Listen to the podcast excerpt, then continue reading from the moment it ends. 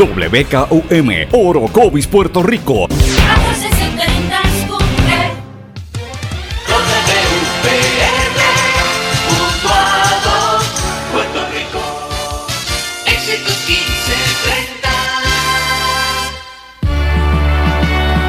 Transmite WEXS Patillas Guayama. XXX 61. Escuchas WMDB desde Fajardo, Puerto Rico, a través del 1480M y a través de www.el1480.net.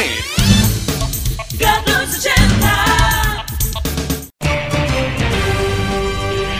Todo lo que dice genera controversia. Cada vez que ella se expresa, los haters se agitan, los políticos tiemblan porque es la única comprometida con la verdad. Periodista, bloguera, relacionista licenciada, analista de la noticia, escritora y le dicen la provocadora en las redes sociales. Y ahora comienza en blanco y negro con Sandra Rodríguez Coto.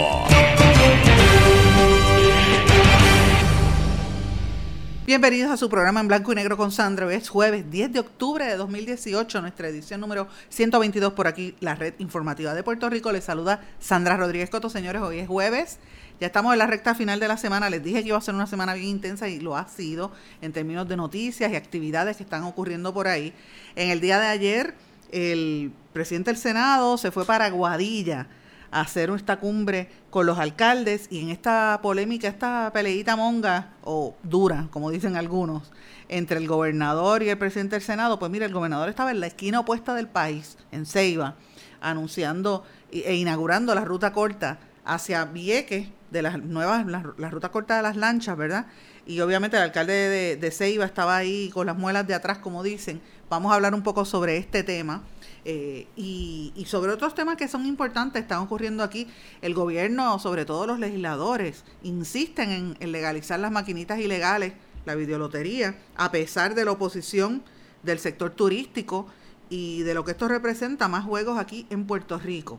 Está pasando eso, está pasando también el, el contexto de que, de que a pesar de que eso está ocurriendo, y uno, ¿verdad? estamos pensando en las noticias sobre la reforma contributiva y ese tipo de cosas. Señores, los municipios están bien fastidiados.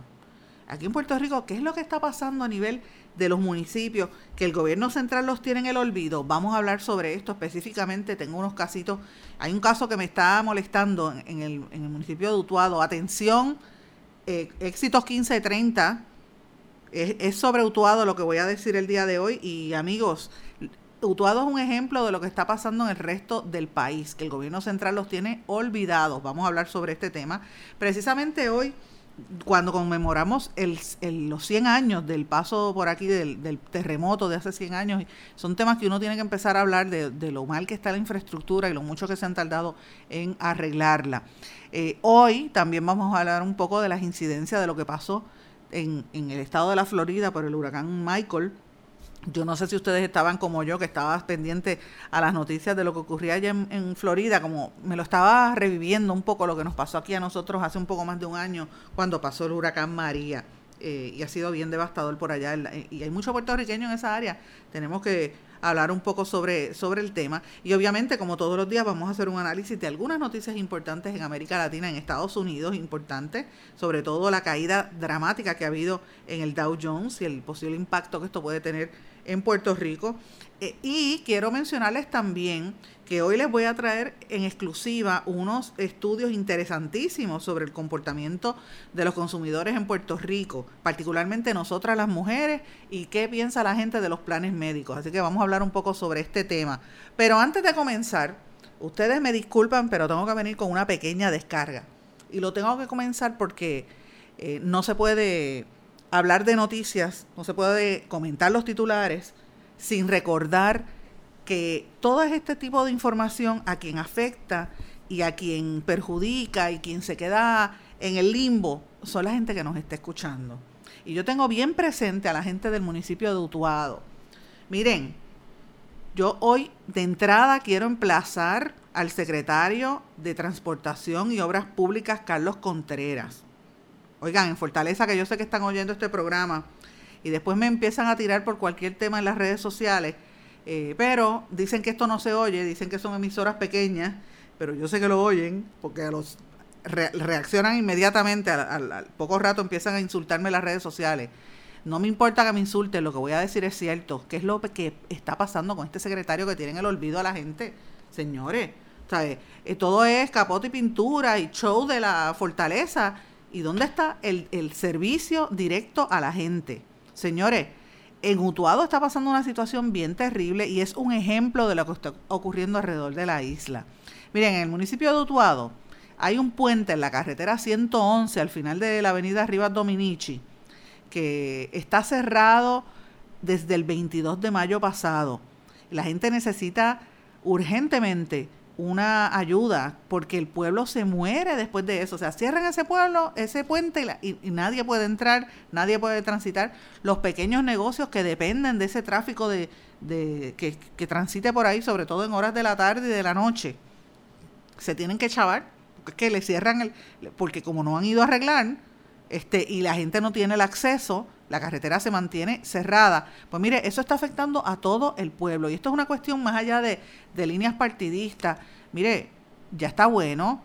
Y, y es, tú sabes, de verdad que es una situación que no se puede aguantar. Cualquier persona que tenga que hacer una gestión de noche o por la tarde, o cualquier persona que tenga que una situación de emergencia, no puede transitar en el pueblo de porque todavía al día de hoy siguen los problemas en la carretera. ¿Qué es esto? O sea, ¿cómo es posible que aquí se gaste tantos millones de dólares en porquería y en darle contrato a los panas y en no hacer eh, reflexiones reales? Y entonces la gente que es la que lo necesita todavía está sufriendo. Eh, ya está bueno. Hace 13 semanas que el puente que el puente está en manejo de emergencia, ¿verdad? La subasta para reconstruir ese puente está siendo evaluada y todavía no convocan a una subasta. ¿Qué es lo que está pasando? Fortaleza, yo sé que están grabando la programación de esta red informativa, lo estoy diciendo con seriedad. La gente de Utuado necesita ayuda. Es imposible que ustedes estén dejando estas carreteras caídas. Miren, yo cada vez que voy, sobre todo a los pueblos de la isla, al, interior de la montaña en Jayuya, en la montaña allá arriba, particularmente en Utuado, todavía el día de hoy estoy eh, es ofensivo a la moral, es, llora ante la, ¿sabes? Es una cosa que, que, uno no sabe ni cómo describir que aquí se vote tanto dinero en tonterías, en campañas publicitarias, en anuncios y en darle contratos a los panas, como digo yo, y a la gente de a pie se le hace tan difícil la vida. A veces uno dice, ¿será que es que tienen una tienen una agenda para que la gente se vaya de este país, se arte y se vaya? ¿Por qué, están haciendo eso? ¿Cómo es posible que tengan el pueblo de Utuado prácticamente detenido? Que no se puede hacer nada. Fíjate del negocio, no, hablan de que quieren mejorar la economía. ¿Y cómo tú vas a mejorar la economía cuando le, les, le quitas el acceso, las vías de acceso? y no construye. Se sabe que hace más de 13 semanas ese contrato está para ir a subasta en, la, en el puente de la carretera 111, al final de la avenida Rivas Dominici. Ese es un ejemplo de muchos, señores. Hay otros alrededor de Puerto Rico que están pasando exactamente lo mismo. Esta es una situación bien penosa. Y yo voy a hacer un reclamo por, estos, por estas vías. Yo emplazo al secretario de Transportación y Obras Públicas, que supuestamente él sabe todo lo que está pasando en Puerto Rico en las carreteras, según él, supuestamente. Mire, que haga su trabajo y que se mueva y que le responda a la gente del municipio de Utuado. Alcalde, ¿qué está, qué está haciendo usted al respecto?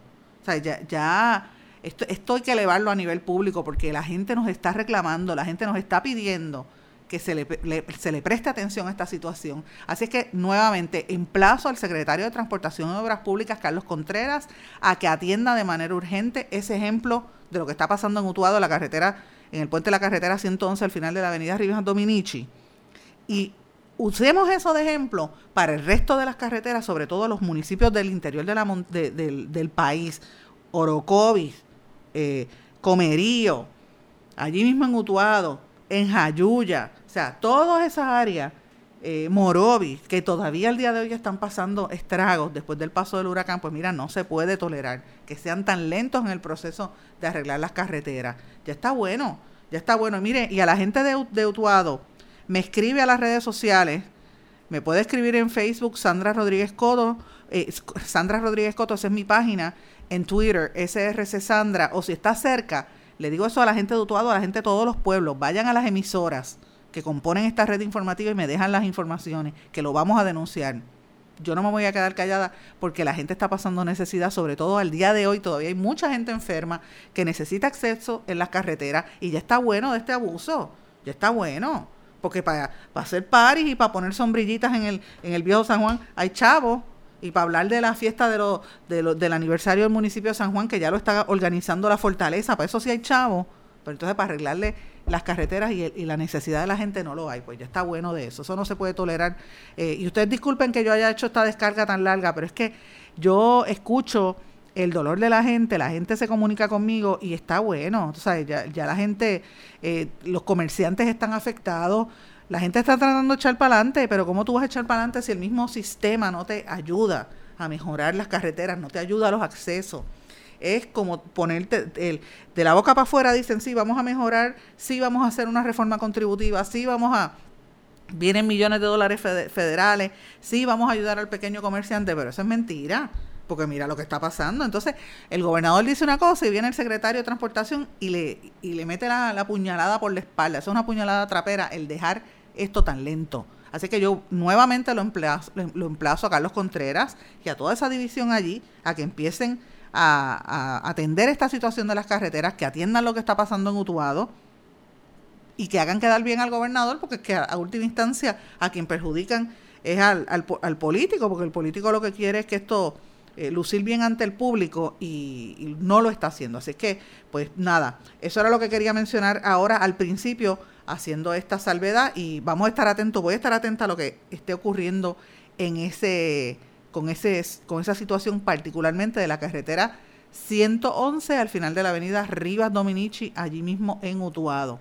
Señores, y yo traigo este tema en el día de hoy porque precisamente eh, hoy trasciende las noticias lo que ha estado ocurriendo a nivel político. Estuvo, ustedes saben que ayer el presidente del Senado tuvo una actividad en Aguadilla eh, donde fueron una serie de alcaldes. los alcaldes todavía están pasando las necesidades grandes, ustedes se sorprenderían.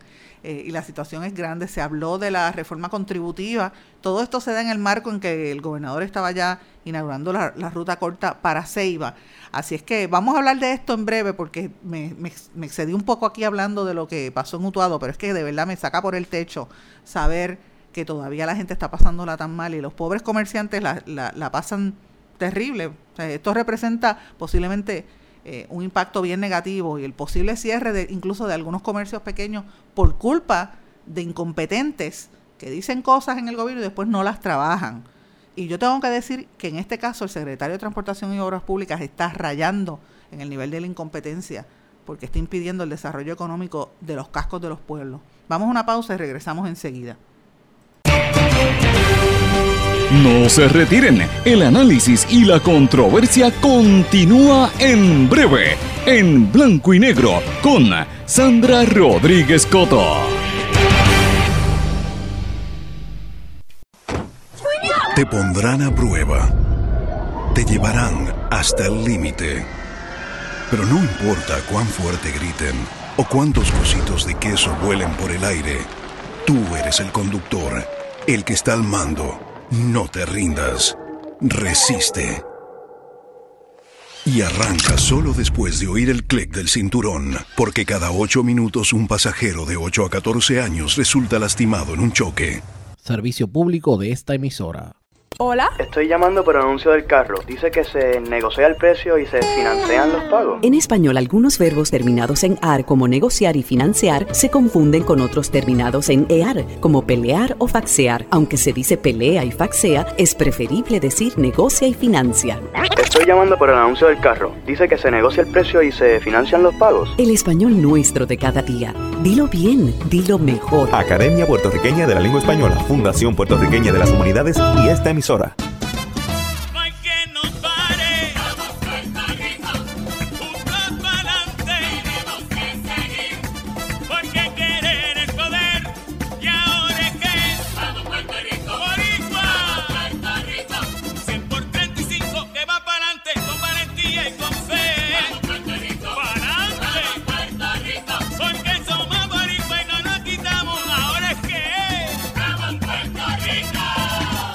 Hay más de 100.000 perros desamparados en las calles de Puerto Rico.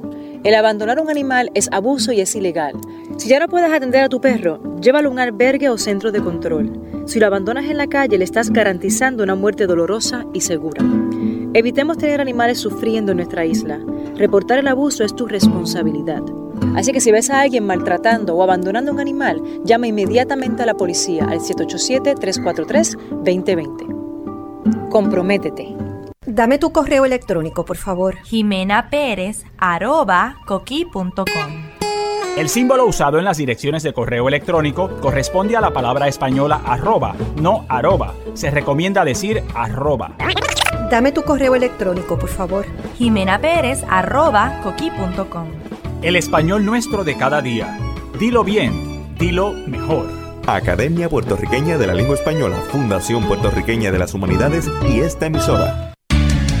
Lo que escuchas cada día con tus penas y alegrías, tus recuerdos más queridos, la radio eres tú.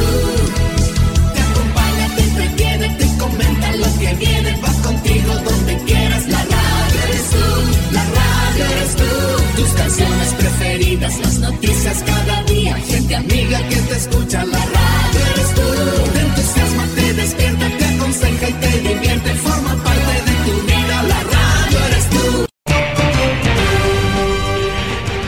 ya regresamos con el programa de la verdad en blanco y negro con Sandra Rodríguez Coto. Y de regreso en blanco y negro con Sandra, señores, tenía muchas cosas que decir en el segmento anterior, pero es que me da un coraje cada vez que leo y me entero de situaciones como lo que está pasando en Utuado, que es que esto es, esto es- uno, uno tiene que dejar lo que está haciendo y denunciar el, el mal servicio que hacen algunos jefes de agencia y algunas agencias y lo mucho que afectan a la, a la, a la economía y a la gente por su ineficiencia, por su incompetencia, por su problema, por su politiquería, porque vamos a dejarnos de cosas. Eso es lo que está pasando en el DITOP. Hay politiquería pura. ¿Sabe? Como si cualquiera diría que las elecciones son hoy. O sea, la gente lo que quiere es que le resuelvan el problema, pero bueno, eh, eh, ojo, emplacé al secretario de Transportación y Obras Públicas a que atienda lo que está pasando en esa carretera, en la 111 allá en Utuado. Vamos a ver qué pasa en los próximos días. Y esto lo traigo a colación un día como hoy, donde estamos conmemorando 100 años del gran terremoto que ocurrió aquí en Puerto Rico. Eso fue un día como hoy, en el año 1918, que dicen que esto comenzó en el área de la isla de Mona, empezó a las 10 de la mañana y la tierra empezó a, temblar en todo Puerto Rico. Se cayeron los, los, los edificios, se agrietaron. Eso fue el 11 de octubre de 1918, que fue el último gran terremoto que ha ocurrido aquí en este país, donde murieron 116 personas y hubo pérdidas que en aquel momento se estimaron en 4 millones de dólares, hoy se estimarían en cerca de 72 millones de dólares. El epicentro en aquel momento fue en el, como dije, en el cañón de Namona, al noreste de Aguadilla, pero fue de una intensidad de entre 7.3 y 7.5 grados. Eso, eh, según un informe que se publicó en el año 1919, imagínate, 100 años, que hablaba de los testimonios de gente y de sismógrafos, sismógrafos de esa época. Duró apenas cinco minutos, pero fue bien fuerte. Las olas provocó una, una marejada inmensa. El agua llegó eh, casi, eh, un tsunami llegó casi 100 metros a tierra adentro y alcanzó una altura de 20 pies. Sobre 300 casas fueron destruidas solamente por el agua y 32 personas murieron ahogados por esa ola enorme que llegó allí en el área de Mayagüez. Eh, llegó en 23 minutos a Mayagüez y en 30 minutos llegó al municipio de Loíza, en 45 minutos a Boquerón. O sea, eso cubrió gran parte del área norte de Puerto Rico, desde el oeste hasta, hasta el área norte. Y lo que pienso es que nosotros tenemos que estar preparándonos y estar atentos porque en cualquier momento eso puede ocurrir. Tenemos una infraestructura muy débil que, no, que se han tardado en arreglarla y, y sabemos que esto podría pasar en cualquier momento. Hoy eh, se va a estar haciendo un acto de recordación a, lo que ocurrió allí. Eh, y tenemos que recordar que han habido una serie de movimientos telúricos recientes, tan reciente como hace unas dos semanas en Haití. Ocurrió uno, otro más bien fuerte. Ha estado ocurriendo también unos tsunamis en el área de, y unas inundaciones bien terribles en el área de Indonesia, en el área de España. El, el, planeta está volviéndose loco porque los huracanes bien fuertes y entonces estos terremotos. Y sabemos que eso es parte de la naturaleza, yo creo que tiene que ver con el calentamiento global. Eh, y mientras tanto, ¿qué nosotros podemos hacer como ciudadanos? Pues prepararse, educarse, saber cómo reaccionar, educar a sus hijos, educar a sus familiares y estar pendientes, mantener la comunicación a nivel eh, de su comunidad para saber en caso de una emergencia cómo es que va a reaccionar. Ya tuvimos la experiencia con María, pero un terremoto no avisa. Con María uno se puede ir preparando, uno puede tener unas semanas de preparación. Oye, ¿por qué me está sonando esta alarma? ¿Qué pasó? Ah, bueno, esta alarma me recuerda que tenía que, que hablar del tema dutuado, pero señores, ya lo mencioné. Eh, y lo importante es que estemos preparados, que estemos eh, atentos a, a lo que puede ocurrir en cualquier momento, no asustarnos, pero estar listos para lo que venga. Eh, y recordando, como dije, un, terremoto no avisa. Eh, no es como un huracán que uno puede, le da tiempo a uno poner las tormenteras o, o por lo menos ir a comprar rápido unas latas de salchicha. Señores, si usted no tiene lata de salchicha en la casa, se va a fastidiar. Y eso pues podría pasar. Eh, usted siempre tiene que tener una, una, mochila de emergencia preparado para lo que venga. Así que esto es bien importante que lo tengamos en consideración. Bueno, como dije en el segmento anterior, hay una peleita que yo, algunos dicen que es una pelea monga. Yo digo que ella es una pelea de frente entre el presidente del Senado, Tomás Rivera Chats, y el gobernador Ricardo Rosselló, que se están cayendo a palos, y, después dicen que el PNP está unido. Bendito, los partidos políticos están chavados, el Partido Popular, mira, se están alando de los pelos a ver quién va a quedarse en el poder, quién va a ser el candidato, porque mucha gente no quiere a la alcaldesa de San Juan. Eh, y Héctor Ferrer no se sabe si vuelve o no vuelve. Y a veces el enfoque es en ese partido, pero miren lo que está pasando en el, en el gobierno, en el partido, eh, en, la, en el poder. El PNP se están cayendo a palos. Eh, y obviamente ayer el presidente del Senado tuvo una actividad enorme allí en Aguadilla, eh, donde hablaron de que se va a quedar el, impuesto al inventario de la reforma contributiva. Y esto tiene que ver un poco con lo que ha estado ocurriendo, una, todas estas eh, legislaciones que se están mirando. Yo quiero, antes de hablar de, de, ese, impacto, yo quiero hablar de un movimiento que se está dando en, el, en, el, en la legislatura para aprobar de alguna manera o legalizar las tragamonedas las maquinitas estas que hay hasta, hasta en, en, supermercados, en restaurantes, que son un montón de maquinitas que dicen que son legales porque tienen una licencia eh, supuestamente para operar de Hacienda, pero la realidad es que no se sabe quién cobra ese dinero, cómo se cobra ese dinero, eh, y hay como una nébula en torno a esas máquinas. Eh, una nébula porque pues se sabe que hay unos distribuidores, se sabe que hay una gente de gran poder, hay una constantemente hay una insinuación de que hay ciertos legisladores que tienen esas máquinas.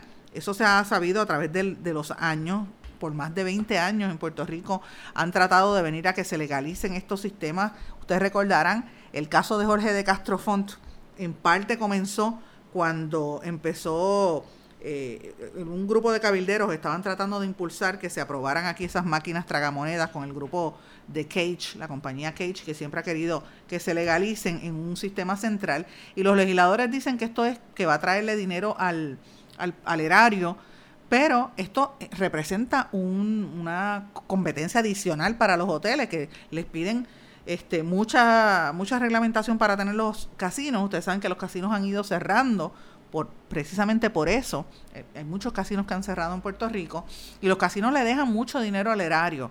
Sueltan prácticamente la Universidad de Puerto Rico y gran parte del sistema educativo es financiado por eso de los juegos. Nosotros tenemos un país lleno de juegos, tenemos múltiples juegos en la, la lotería electrónica y todas sus versiones, tenemos este el tema de los de los casinos, tenemos la, el hipódromo también que quería tener maquinitas y las tiene algunas máquinas allí y entonces tienen tenemos estos juegos de, del azar. Ayer la Asociación de Hoteles y Turismo le escribió una carta a, al, al, Congreso y a Jeff Sessions y a la Junta de Control Fiscal eh, diciendo que hay que tener cuidado de la manera en que quieren eh, legalizar estas máquinas, que esto podría ser ilegal. Levantaron bandera ante, la, ante esa posible reglamentación, ¿verdad? Eh, y ellos dicen que esto podría fomentar el tráfico de drogas y esto pues la gente, aparte de afectar el tema del turismo, porque el turismo, como dije, está bien reglamentado y estas maquinitas prácticamente operan por la libre. Según la fuente, en la legislatura quieren legalizar, dicen que son 20 mil máquinas, pero el número real dice que es más cercano a las 60 mil. Y en la legislatura quieren que el dinero que se genere entre marbetes y licencias se dividiría entre 65% y 35%, o sea, 65% para el dueño de la máquina y el pago de premios supuestamente y el, y el 35% al Departamento de Hacienda para crear como un super barril que los legisladores iban a controlar. Entonces yo lo que pregunto, ok, ¿quién se ha ganado dinero de esas maquinitas? Porque esas maquinitas nadie se gana dinero. Eso es un entretenimiento, pero no es como en el, en el cuando uno va a los hoteles, al, a los casinos, que tú sabes, puedes jugar, te, te chupan hasta el vivir, ¿verdad? Uno sigue jugando peseta cuando se meten esas tragamonedas eh, y a veces gana. Pero en estas maquinitas ilegales que están por ahí en las tiendas, yo nunca he visto a nadie ganar dinero ahí, que no sea el dueño del negocio. Así que esto va a tener mucha controversia. Y esto lo traigo a colación en el contexto de la, de la lucha que hay entre la legislatura y la, el Ejecutivo. A mí me parece que el Ejecutivo no va a aprobar esta cuestión de las máquinas ilegales y esto podría ser una ficha de tranque entre Fortaleza y la Asamblea Legislativa.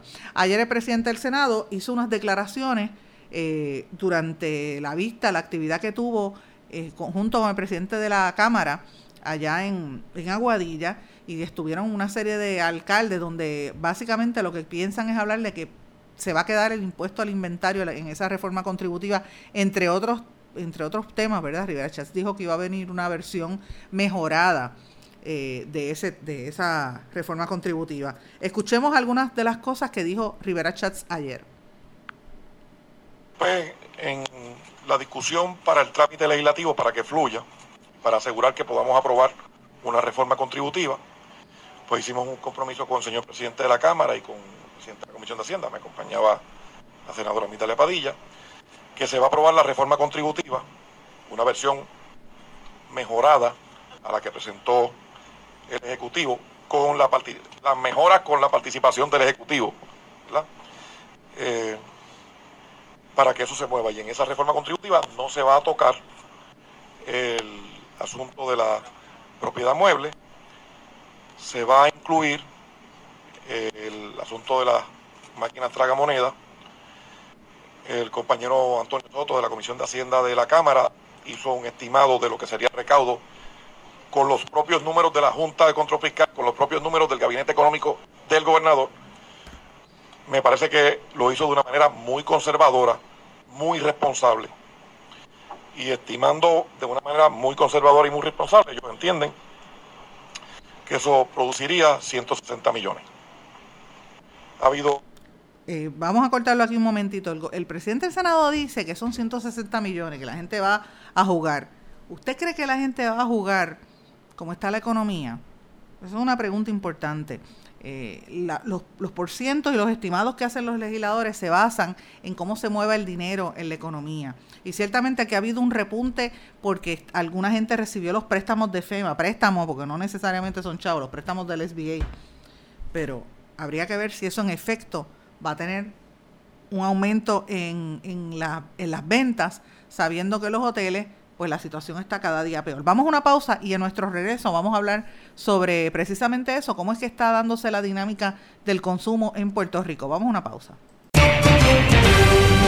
No se retiren, el análisis y la controversia continúa en breve, en blanco y negro, con Sandra Rodríguez Coto.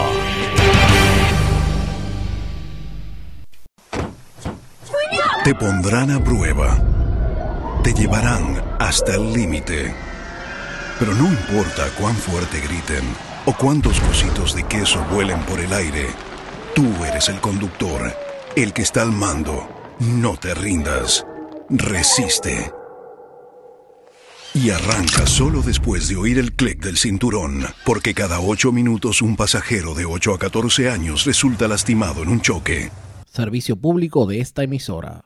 Hola. Estoy llamando por el anuncio del carro. Dice que se negocia el precio y se financian los pagos. En español, algunos verbos terminados en AR como negociar y financiar se confunden con otros terminados en EAR como pelear o faxear. Aunque se dice pelea y faxea, es preferible decir negocia y financia.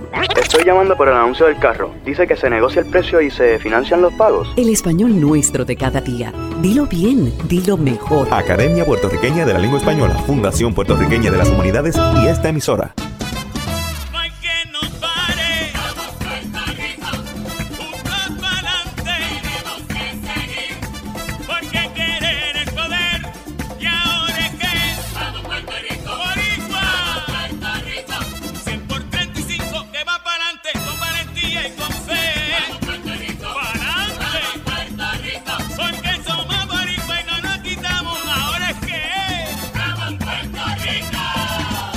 Más de 100.000 perros desamparados en las calles de Puerto Rico.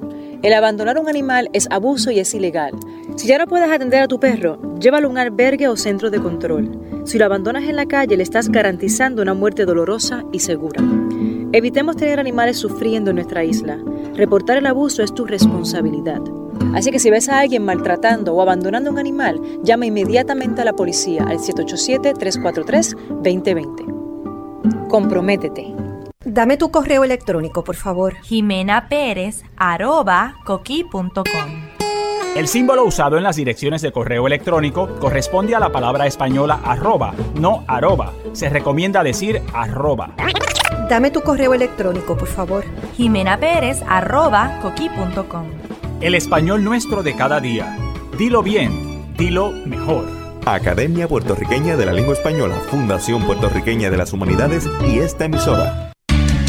Lo que escuchas cada día con tus penas y alegrías, tus recuerdos más queridos, la radio eres tú. Te acompaña, te entretiene, te comenta lo que viene, vas contigo donde quieras, la radio eres tú, la radio eres tú. Tus canciones preferidas, las noticias cada día, gente amiga que te escucha, la radio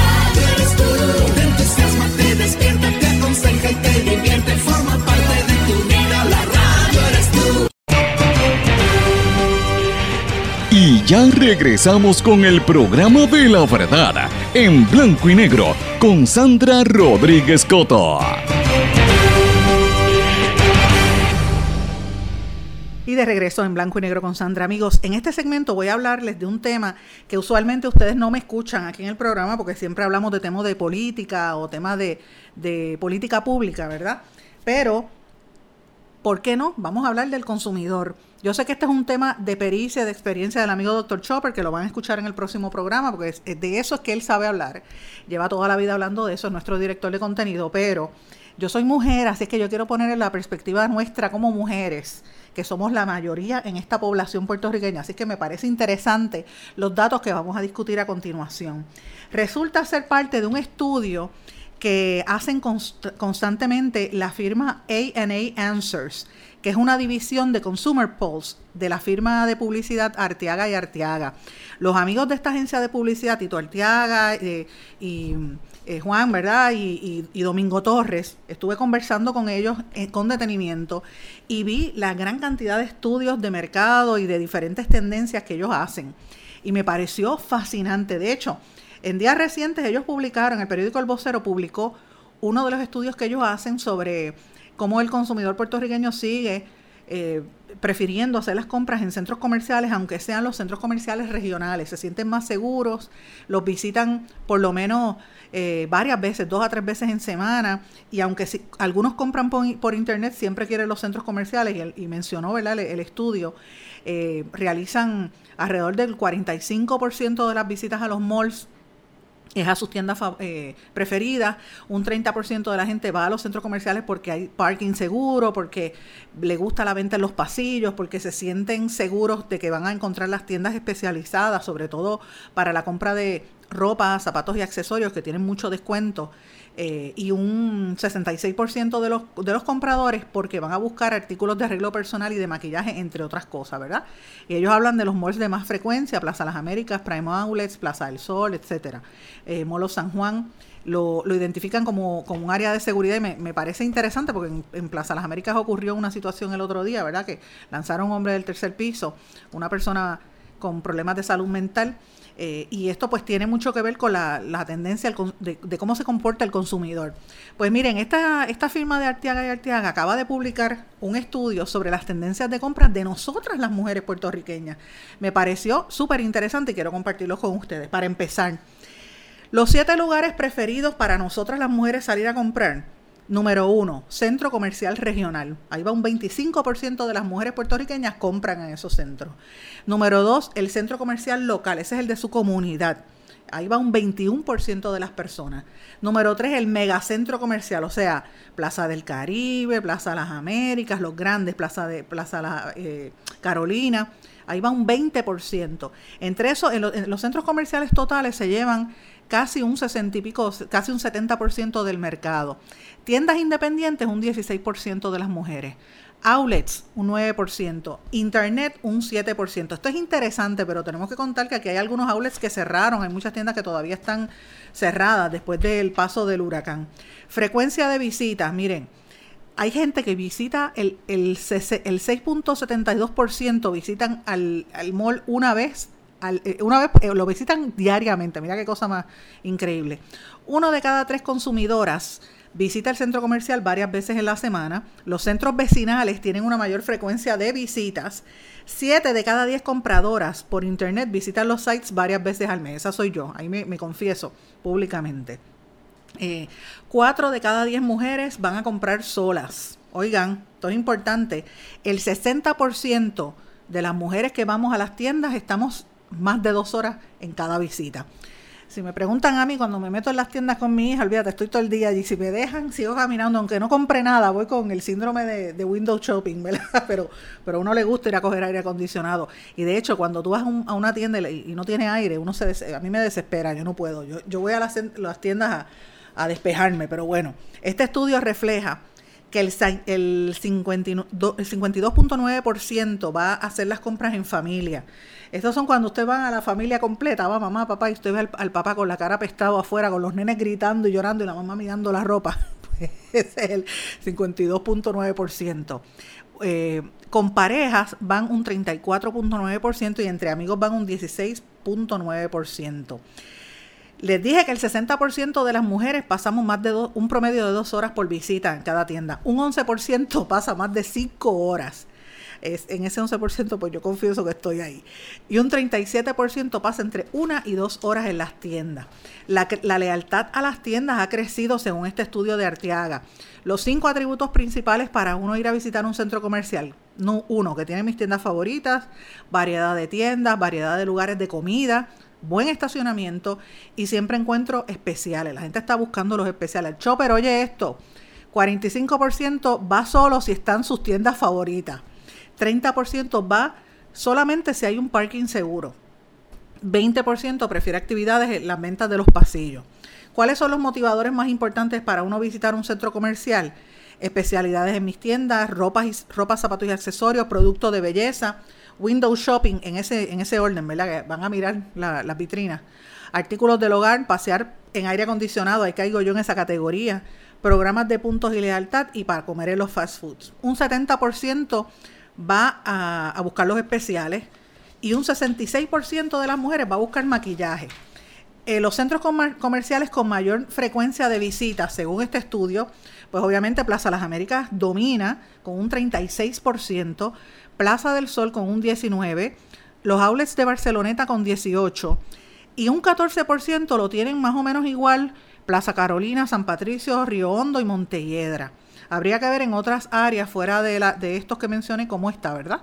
¿Qué, qué motivaría aumentar las frecuencias de visita? Pues los programas de lealtad, emails con ofertas, choppers, concursos, transportación al centro, eventos y aplicaciones móviles. Eso solamente un 23%, pero es importante. La mayor parte de la gente lo que busca para que te motive a ir a una tienda, la mayor parte de las mujeres, dice que un 47.94, casi un, un 48%, porque tengan un programa de lealtad.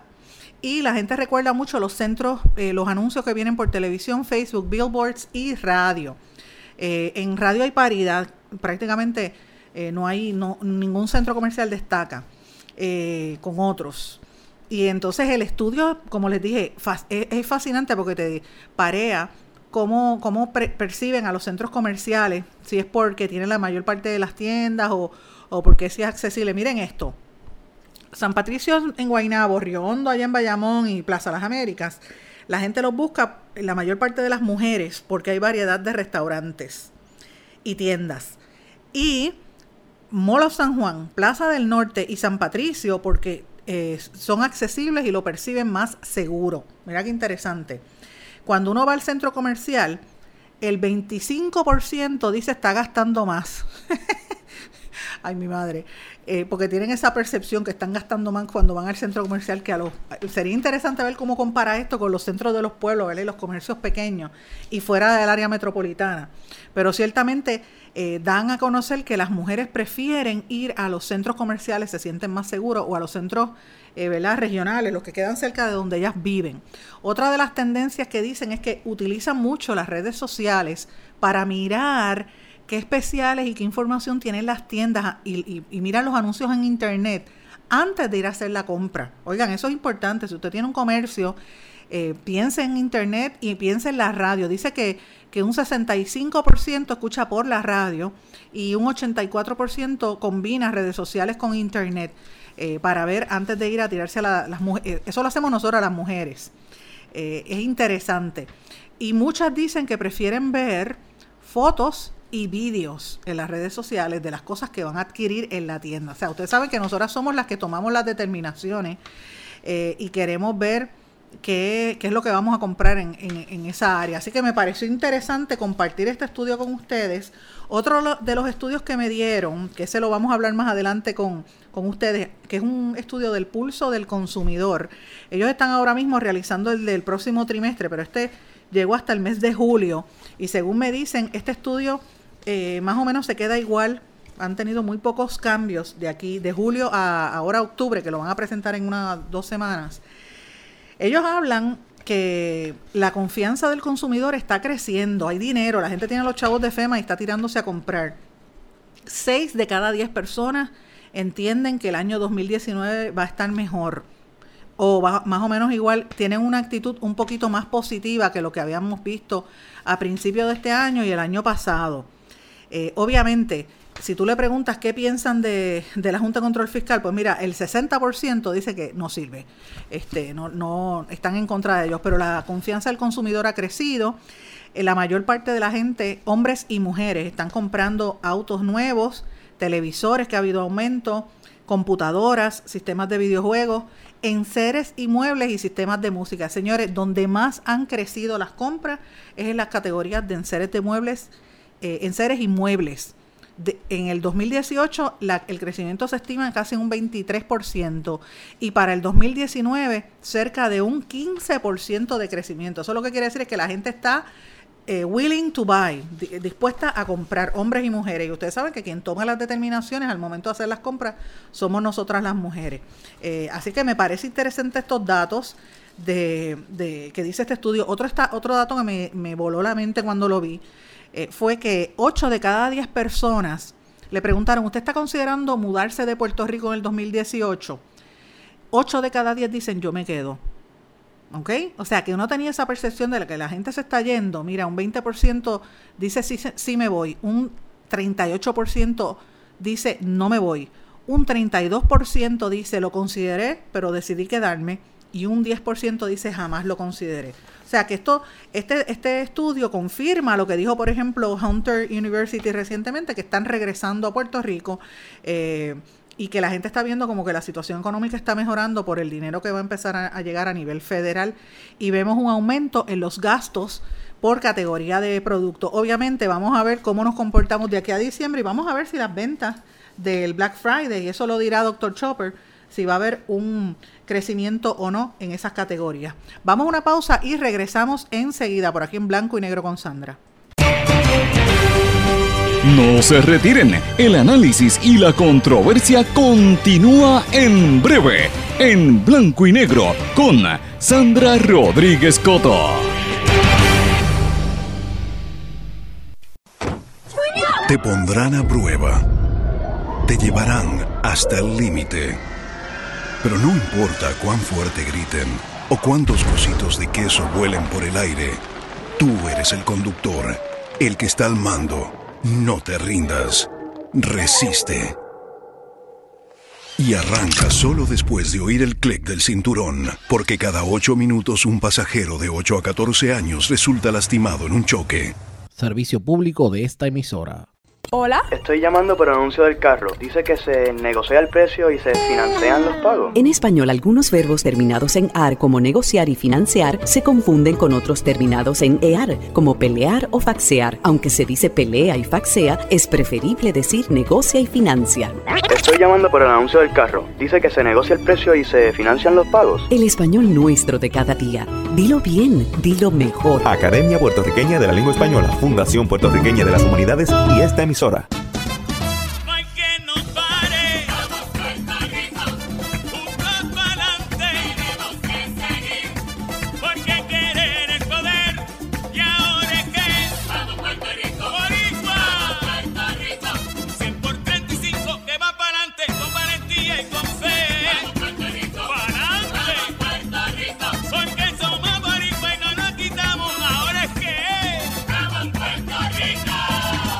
Hay más de 100.000 perros desamparados en las calles de Puerto Rico. El abandonar un animal es abuso y es ilegal. Si ya no puedes atender a tu perro, llévalo a un albergue o centro de control. Si lo abandonas en la calle, le estás garantizando una muerte dolorosa y segura. Evitemos tener animales sufriendo en nuestra isla. Reportar el abuso es tu responsabilidad. Así que si ves a alguien maltratando o abandonando un animal, llama inmediatamente a la policía al 787-343-2020. Comprométete. Dame tu correo electrónico, por favor. Jimena Pérez arroba coqui.com. El símbolo usado en las direcciones de correo electrónico corresponde a la palabra española arroba, no arroba. Se recomienda decir arroba. Dame tu correo electrónico, por favor. Jimena Pérez arroba coqui.com. El español nuestro de cada día. Dilo bien, dilo mejor. Academia Puertorriqueña de la Lengua Española, Fundación Puertorriqueña de las Humanidades y esta emisora. Lo que escuchas cada día con tus penas y alegrías, tus recuerdos más queridos, la radio eres tú. Te acompaña, te entretiene, te comenta lo que viene, vas contigo donde quieras, la radio eres tú, la radio eres tú. Tus canciones preferidas, las noticias cada día, gente amiga que te escucha, la radio eres tú. Te entusiasma, te despierta,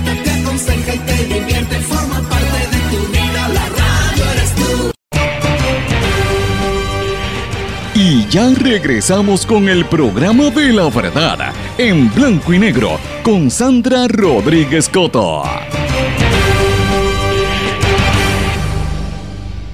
Y de regreso a esta parte final de En Blanco y Negro con Sandra. Señores, como mencioné al principio, los, los alcaldes estrenaron la ruta corta eh, de las lanchas de, de- la Isla Grande a la Isla Nena, eh, ahora por la ruta de Ceiba.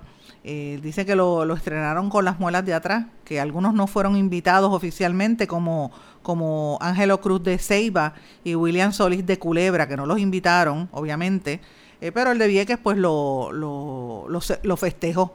Aunque ellos no invitaron, algunos llegaron, dijeron que, el gobierno central lo está excluyendo. Eso es para que ustedes vean cómo está actuando el gobierno central.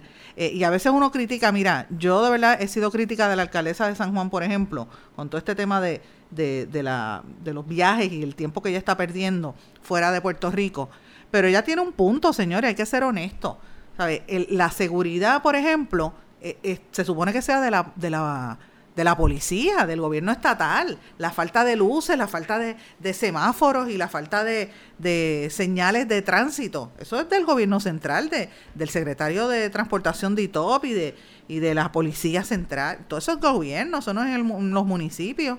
Entonces, si sube la, la incidencia criminal en San Juan, no pueden culpar necesariamente a la alcaldesa, tienen que culpar a- al, al secretario, el nuevo jefe del gabinete este, el, el título que le pusieron a Pesquera, que es un 20 títulos que le van cambiando. Pues lo mismo está pasando con los municipios más pequeños. O sea, esta situación inauguraron la ruta corta, buenísimo, pero entonces, ¿por qué el gobierno central excluye a los alcaldes eh, de minorías, a los populares, y, a veces a los mismos de ellos, los tienen el, contra la esquina. Por eso es que usted ve que se unen al presidente Senado, por, eso, por, precisamente por eso, por la politiquería. Y ya no importa si tú eres popular o eres, eh, a, los mismos PNP también los, aleja. Así es que eh, eso es lo que pasó ayer en la inauguración de esta ruta corta de, de las lanchas hacia, hacia la isla Nena. Eh, y hacia Culebra, que se va a tardar un poquito más.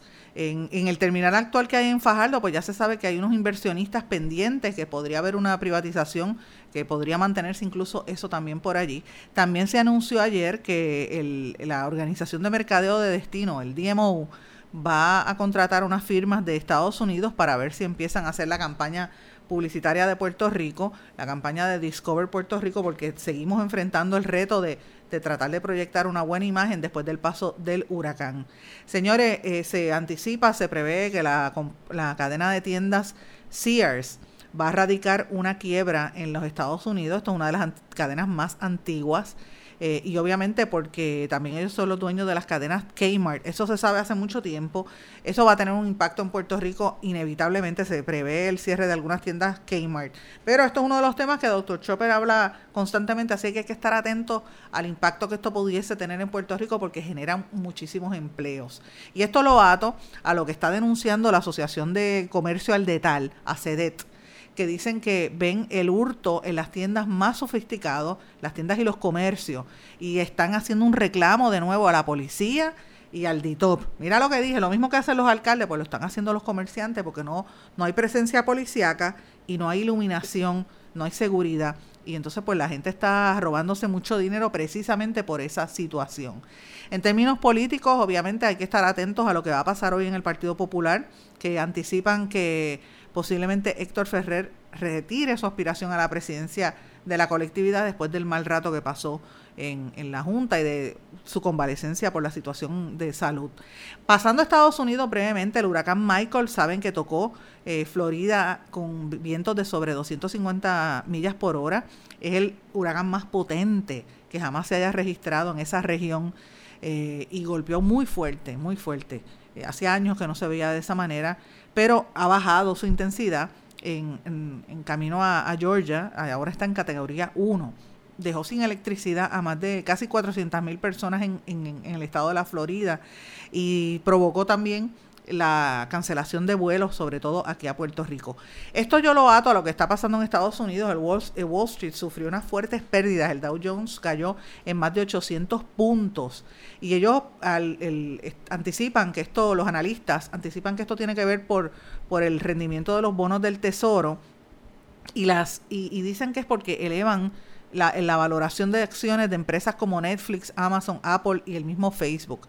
Esto pudiese tener un, un impacto a nivel global porque se prevé que si esto sigue de, la manera en que va, el, el aumento en, en, estos bonos que dicen que podría durar por lo menos siete años, podría provocar una catástrofe económica con una caída libre de un 50% del valor de los, de los mercados. Y ya tú ves que el presidente Trump está diciendo que la Reserva Federal se ha vuelto loca al, al seguir aumentando las tasas de interés, eh, de interés. Él dice, todo esto afecta la valoración en, en el, ¿verdad? las bajas en el Dow Jones y también si se anticipa que viene un alza en, en, las tasas de interés. Pero como quiera, la economía sigue, sigue creciendo. El, ciudadano no se va a dar cuenta en Estados Unidos hasta que no empiecen las, eh, ¿verdad? A, bajar la situación y, a, aumentar el desempleo.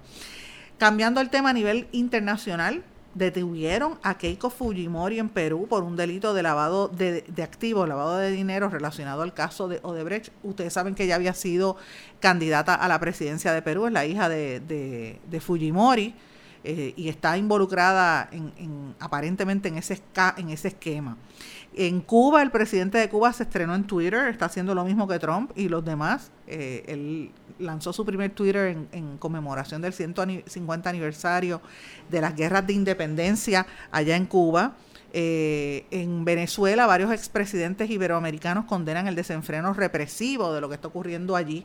En Guatemala, un diputado denunció a un exfiscal por la compra eh, anómala de edificios, por actos de corrupción. En Brasil, perdón, que están pendientes a la segunda vuelta, ¿verdad?, de las elecciones. La fiscalía investiga a un consejero económico de Bolsonaro, del, del recalcitrante este que le llaman el Trump de América Latina, pero yo creo que es hasta peor, por sospechas de fraude. Están investigando un tal Paulo Guedes, consejero del candidato presidencial ultraderechista, a quien eh, dice Bolsonaro que si llega al poder lo va a convertir eh, ministro de Hacienda, imagínate, y lo están investigando por corrupción. Así que mire lo que podría pasar si ese hombre gana en la segunda ronda. En Chile, la Corte de Apelaciones de Santiago condenó a cuatro ex agentes de Pinochet por una la muerte de un estudiante, de un secuestro de una y desaparición de una estudiante universitaria a finales del año 1974, según se informó. Y eh, obviamente seguimos hablando sobre lo que ha estado ocurriendo en Haití. El, terremoto ocurrió, eh, ha causado daños de más de 7.400 viviendas. Eh, como dije hace un rato, fue un sismo de 5.9 que sacudió el, hace, hace unos días, fue me parece que fue el sábado, Haití lleva sobre alrededor de 20 muertos y 353 viviendas y provocó daños a o sea, destruyó 353 viviendas y daños a 7.400 viviendas. Así que imagínate. Y eso es un, obviamente Haití es un país totalmente eh, pobre, totalmente destruido en algunas áreas. Imagínense qué pasaría aquí en Puerto Rico con la, con la infraestructura que tenemos. Por eso es que tenemos que prepararnos en caso de que venga eh, una situación como esta y esperemos que nunca nos toque porque, porque es terrible. Bueno, antes de terminar, señores, les recomiendo que busquen información a nivel eh, de la prensa internacional que ya están analizando cuáles son los, los, eh, los pasaportes más poderosos. Uno piensa que tener el pasaporte de los Estados Unidos te da garantía para ir a todas partes y miren, en algunos sitios no. En algunos sitios consideran que el pasaporte más eh, robusto, por decirlo así, que le abre más puertas en el mundo, no es el de los Estados Unidos, no se sorprendería, es el de Japón. Esto es una cosa increíble. Le siguen después Singapur y Alemania. Por primera vez desde el año 2014, un país europeo no está entre los dos pasaportes más poderosos del mundo. Eh, y esto es, eh, es la cantidad de gente que te, de países a los que te permite viajar. ¿verdad? Como les mencioné, está número uno de Japón, eh, tras firmar un acuerdo con Myanmar este mes, los ciudadanos japoneses pueden viajar libremente a 190 naciones. Le siguen Singapur, Alemania, eh, los de España pueden viajar a 187. Así que esto está interesantísimo. Eh, en el otro extremo de, de la lista, es un estudio que se hizo, los ciudadanos con mayores dificultades para viajar a nivel internacional son los de Irak y Afganistán que tienen, hay más de 30 países donde no les permiten, y luego Siria y Somalia. Así es que, ¿dónde queda el, pasaporte de los Estados Unidos en eso? Pues mira, eh, como les mencioné, Emiratos Árabes está entre los primeros, está, estaría en este orden, Japón, Singapur, Francia, Alemania, Corea del Sur, Dinamarca, Finlandia, Italia, España, Suecia, luego Austria, Luxemburgo, Holanda, Noruega, Portugal, Reino Unido y entonces Estados Unidos, que tú puedes viajar a 186 países, pero todos los que mencioné anterior a esos eh, viajan tienen permiso para entrar en, muchos más países, sobre todo Japón, que puedes entrar a 190. Eh, y, lo comparas con, países de América Latina, pues que está bajito, ¿verdad? Chile es el más que puedes viajar con 174, Brasil con 171, Costa Rica con 149, Paraguay 143. Nosotros en Puerto Rico, pues nos, nos podemos hacer como Estados Unidos, que podemos viajar a 186 países en el mundo. Pero, como quiera que diga, como quiera, el pasaporte más robusto, según este estudio, es el de Japón. Con esto los dejo. No me dio tiempo para hacer el, análisis del estudio sobre los hospitales. Eh, voy a traerlo mañana. Pero les, recomiendo, señores, que me escriban cuando tengan alguna preocupación como lo que está pasando en Utuado. Voy a estar atenta a lo que ocurre ahí. Será hasta mañana. Me despido. Buenas tardes. ¿Se quedó con ganas de más? Busque a Sandra Rodríguez Coto en las redes sociales o acceda a en blanco y negro.blogspot.com porque a la hora de decir la verdad solo hay una persona en la cual se puede confiar. Sandra Rodríguez Coto en blanco y negro.